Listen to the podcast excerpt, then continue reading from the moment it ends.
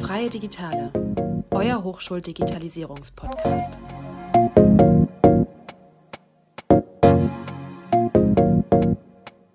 Hallo und herzlich willkommen zu Umgekrempelt, dem Digitalisierungspodcast. Ich bin Mandy. Mein Name ist Sebastian. Wir schreiben das Jahr 2016. Stephanos, tätig beim Daimler im Controlling, findet sich selbst wieder in einem Raum mit 140 weiteren Mitarbeitern, ausgewählt, um das Unternehmen fit für die Zukunft zu machen. Was Stephanos dazu motiviert hat, wie der Prozess aussah und warum er heutzutage nicht mehr bei der Daimler AG arbeitet, erzählt er uns in der heutigen Folge. Hallo Stephanos. Hi Stephanos. Magst du dich vielleicht einmal für unsere Zuhörer vorstellen? Ja, äh, mein Name ist Stephanos Parussis. Ich bin 32 Jahre alt und äh, ja, wohne in Stuttgart und habe sieben Jahre lang bei Daimler gearbeitet.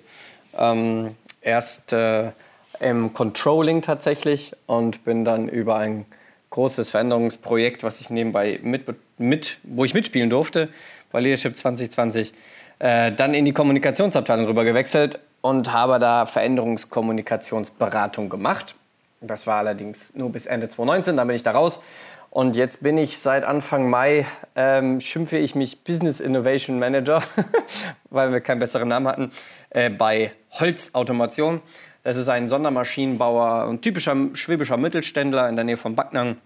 70 Mitarbeiter, die, ich sag mal, für jede Bewegung, die du irgendwie im Produktionsverlauf hast, eine Maschine bauen können, die dir das abnimmt. Und da berate ich äh, das Kernteam oder die Geschäftsleitung dabei, an dem System der Firma besser zu arbeiten. Also da sind die Aufgaben von, wie können wir unsere IT besser machen, Personal besser machen, Struktur besser machen, Aufgaben besser verteilen. Sehr hands-on, wie das so im Mittelstand ist. Ähm, und äh, ja, bin da seit sechs Wochen sehr, sehr glücklich am Mitgestalten und äh, mit Ändern und das wäre beruflich, glaube ich, erstmal so alles, was vielleicht interessant ist. das ist ja schon eine ganze Menge und da bist du auf jeden Fall der richtige Ansprechpartner für die heutige Folge.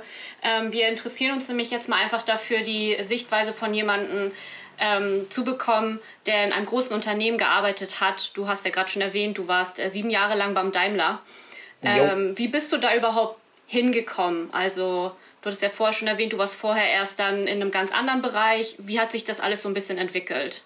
Also ähm, einmal zum Daimler allgemein bin ich bekommen, das war mein Berufseinstieg. Äh, ich habe internationale BWL in England studiert und habe mich dann deutschlandweit beworben, wollte in ein Management-Trainee-Programm rein und habe es geschafft, bei Daimler reinzukommen. War aber erst im, wie gesagt, im Controlling. Ähm, und das tatsächlich sogar die ersten fünf Jahre, äh, also 2012 bis 2017. 2016 ging allerdings auf einmal bei Daimler so ein großes Change-Programm los. Äh, man wollte die Führungskultur ändern, die Unternehmenskultur ändern. Äh, man hat es Leadership 2020 genannt. Im Endeffekt so die Basisfrage, damals in 2016, wie sieht die Welt in 2020 aus? Ähm, wie fühlt sich eine erfolgreiche Firma im Jahr 2020 an? Und dann, wie kommen wir dahin? Und da hat Daimler einen richtig guten Clou irgendwo damals erreicht. Ähm, also haben die richtigen Abteilungen im richtigen Moment den Vorstand in Silicon Valley geschickt, sodass die quasi auch mit der richtigen Inspiration in dieses Projekt gestürzt haben. Ähm, und zwar hat man nicht Berater geholt, die man fragt, was sollen wir tun, sondern sie haben die eigene Mannschaft gefragt. Man hat 144 Leute aus der Gesamtkonzern gesucht, man konnte sich bewerben. Ich bin mit einer E-Mail an den Vorstand damit reingerutscht und ähm, dann hat man die gefragt, hey, was sollen wir eigentlich mit unserer ähm, Firma tun? Und das war um einiges stärker, weil man halt die Mitarbeitereinbindung gleich am Anfang hatte. Und das habe ich dann parallel gemacht. Also mein Controlling-Job, super. Äh, Chef meinte, toll, dass du da mitmachen willst, da bei diesen Workshops. Das darfst du da gerne nebenbei machen. Ähm, da habe ich dann auch nebenbei gemacht. Äh, war, war sehr viel zu tun. Ähm, und mit diesen Workshops ähm, kam es dann zu den ersten Ergebnissen und ähm, dann ging es darum, wie kommuniziert man das. Und dann habe ich angefangen, sehr viele Vorträge in einem Konzern zu halten. Also immer wieder zu erklären, warum machen wir diese Veränderung, wo geht sie hin. Ich habe sie ein bisschen anders kommuniziert, als vielleicht die Konzernrichtung war. Ähm, und äh, ja, wurde deswegen immer wieder eingeladen, immer wieder dazu gefragt, wie sollen wir das machen mit der Veränderung? Wie können, warum machen wir das überhaupt? Und äh, was macht der große Konzern? Und wie können wir dabei mitmachen? Ähm, ich habe tatsächlich sogar noch äh, in 2019, also drei Jahre später, kamen Leute auf mich zu, hey Stephanus, ich höre zum ersten Mal von diesem Leadership 2020 nach drei Jahren, ja. Ähm, wie kann ich denn da mitmachen? Ich will da mitmachen. Ähm, also um so einen Konzern zu durchdringen, braucht es halt sehr viel Zeit und sehr lange Zeit. Ähm, aber für mich war es eher so Ehrenamt, also so als Botschafter des Themas. Und dann bin ich äh, 2018 durch eine witzige Aktion, man konnte sich bewerben und eine Autofahrt mit dem Dieter Zetsche gewinnen, so ein Car Talk hat man das genannt, habe ich mich beworben, habe ein witziges Video eingeschickt, habe das Ding gewonnen und auf einmal saß ich mit dem Dieter Zetsch im Auto. Ähm, und damit habe ich die Kommunikationsabteilung kennengelernt. Und äh, wir sind dann da eins auf den anderen gekommen und die Daimler Kommunikationsabteilung hat vor zwei Jahren eine interne Beratung gegründet. Man hat gesagt, es gibt so viele Veränderungsprojekte daimlerweit und die geben immer so viel Geld aus, um externe Kommunikatoren dafür zu bezahlen und Berater. Können wir das nicht intern darstellen? Und da haben sie dann ein paar junge Leute zusammengezogen und ein paar Erfahrene dazu geholt, ähm, die sowieso im Konzern immer viel über Veränderungen was erzählen und gesagt, das machen wir jetzt intern. Und da bin ich dann auch mit reingerutscht. Und das habe ich bis äh, Ende letzten Jahres gemacht. Hört sich jetzt ziemlich interessant an. Was, was mich da irgendwie so verwundert ist, du sagst, du kommst aus dem Consulting-Bereich. Consulting ist ja eher was Zahlen- und Fakten getriebenes. Controlling, genau, ja. Ähm, äh, genau, richtig.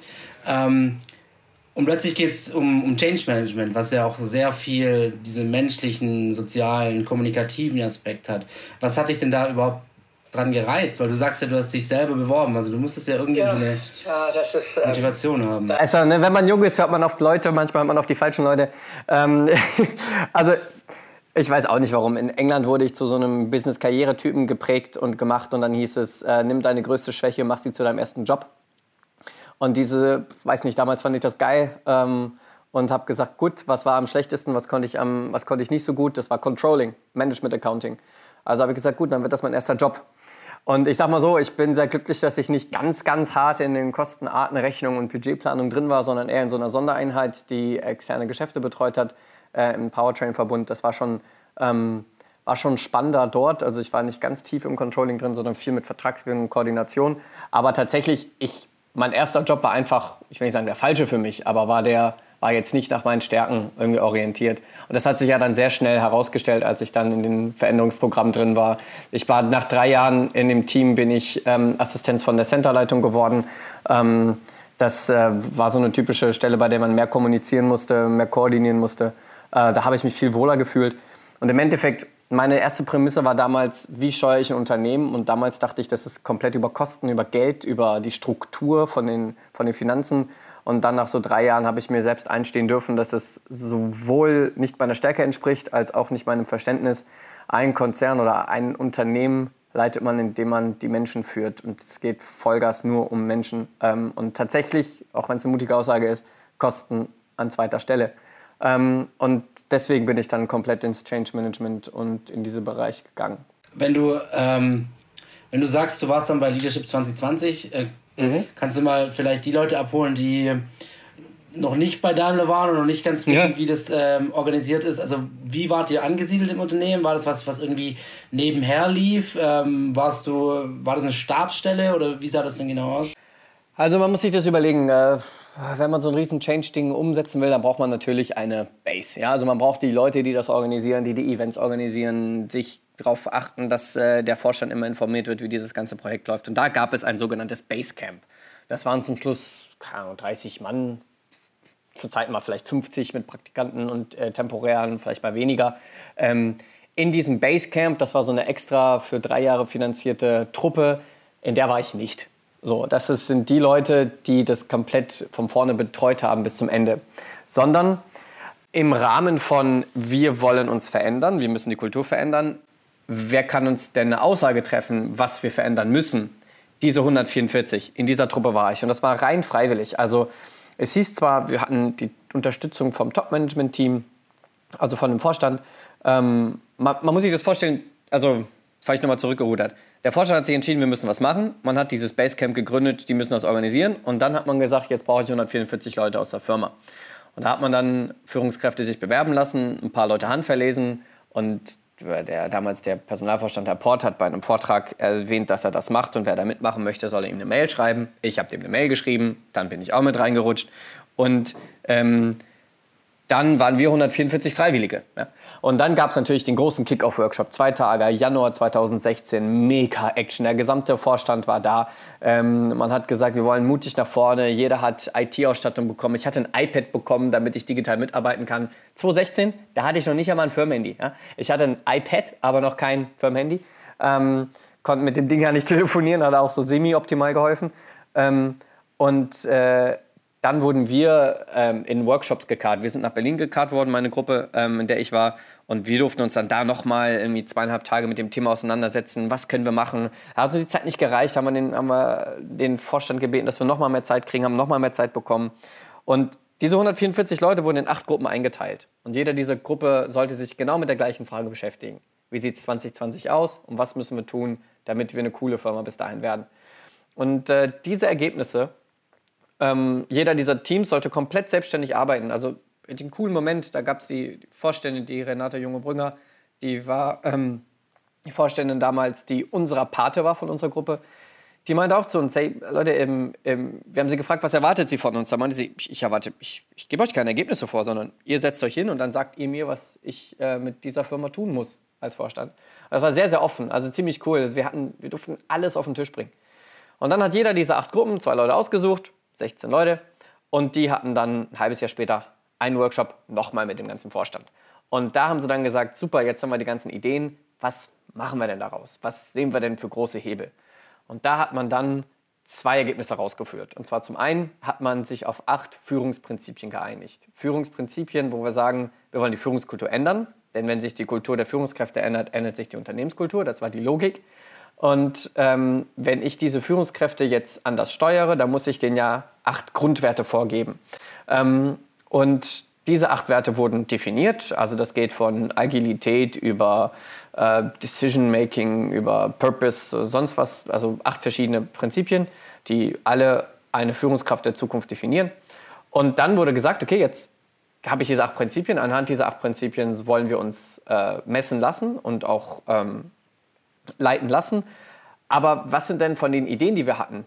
Wie kommen wir dahin? Was sind die größten Hebel? Und dann hat man sich da wieder acht ausgesucht. Und diese acht, das waren dann die sogenannten Game Changer. Das waren dann die acht großen Projekte. Jeder Forscher hat sich dann einer dieser Projekte genommen. Da waren sie nicht mehr Pate, sondern da waren sie richtige Projektleiter. Und die haben sich Leute in der Unternehmen gesucht, die ihnen dabei geholfen haben, teilweise direkt aus den Fachabteilungen, teilweise direkt aus äh, nochmal als so Inspiratoren von diesen 144 Leute noch dazu. Und dann war es so, ab Mitte 2016 hatte man im Endeffekt die Stoßrichtung, acht neue Prinzipien, die müssen in die Firma rein. Und der Vorstand selbst geht mit gutem Beispiel voran. Wir arbeiten an diesen acht größten Hebeln. Und danach war die Aufgabe, jeder Bereich muss das verstehen. Und jeder Bereich muss sich jetzt selbst die Frage stellen, hey, das sind die acht neuen Prinzipien, was kann ich denn in meinem Bereich, in meinem Team, in meinem Center tun, um diese acht Prinzipien mit Leben zu erfüllen. Ja, wie können wir agiler sein? Wie können wir mehr Feedback-Kultur leben? Ähm, wie können wir schnellere Entscheidungsprozesse machen? Und dann hat jedes Team, jedes Center sollte sich damit beschäftigen, was sie machen können und selber ihre eigenen kleinen Hebelchen finden und die umsetzen. Und das war der große Ansatz. Und dann gab es von diesem Team, was das organisiert hat, dieses Basecamp, was ich erwähnt hatte, ähm, die haben sich dann äh, die haben sich darum gekümmert, dass das Ganze mit Materialien hinterlegt war, dass es Events gab, dass es Kommunikation gab, dass das Große koordiniert wird und so weiter, dass die Best-Practice-Leute zusammengerufen werden. Und die waren tatsächlich so dieses große, ja, fast Change-Management-Team, ähm, das diese Leute so befähigt hat, sich selbst damit auseinanderzusetzen. So würde ich Leadership 2020 bezeichnen. Das ist ja schon eine ganze Menge auf jeden Fall. Ähm, also im Prinzip ist war dieser ganze Prozess, den du jetzt auch gerade beschrieben hast, würdest du sagen, das war auch schon Teil dieser Change Journey in dem Unternehmen selbst oder war das erst so, ja, die Basis wurde geschaffen und dann ging es erst so richtig los, dann rein ins Thema selber? Ja, man muss schon sagen, ähm, also wie so üblich, wenn man sagt, okay, hey, wir wollen agil sein, wir wollen die Kultur verändern und wir wollen die aktuellen Thematiken mit reinlaufen lassen, dann also so die Methodiken, wie man arbeitet, ähm, da war das schon wild. Also da muss man mal die Leute aus dem Basecamp fragen, ähm, wie, wie, wie die das erlebt haben. Ähm, Also das, das hat sich sehr, sehr schnell geändert von ähm, wir, wir müssen die Kommunikation ändern, von wir müssen äh, mehr Leute reinbringen, wir müssen bestimmte Unternehmensbereiche spezifisch abholen. Die größte Aufgabe war, das allen Leuten zu erklären. Also das sind ja Tausende von Menschen, die das irgendwie persönlich beigebracht bekommen müssen. Und der Vorstand hat viel Arbeit dazu geleistet, aber auch die, diese Videos müssen koordiniert werden, müssen aufgenommen werden und so weiter. Und das, also das äh, war fast schon zu wenig Manpower. Ähm, aber war das alles von vornherein so mit äh, feiner Nadel gestrickt? Nein. Das war ein, ein Prozess, wo, man sie, wo die sich selber auch die Karten gelegt haben. Wie müssen wir darauf reagieren? Wie müssen wir die Kommunikation ändern? Das war wirkliches Neuland. Auch auf der Größe äh, gab es keinen Vergleich von anderen Firmen, die das auf diese Art und Weise mal versucht haben, umgesetzt haben, auch geschafft haben. Der Weg von Stefanos ist an dieser Stelle noch nicht zu Ende. Wie ihr merkt, ist er Feuer und Flamme für das Thema Change Management. Warum schlussendlich sogar jemand wie Stefanos den Glauben an den Wandel verliert, erfahrt ihr in der nächsten Folge. Thank you.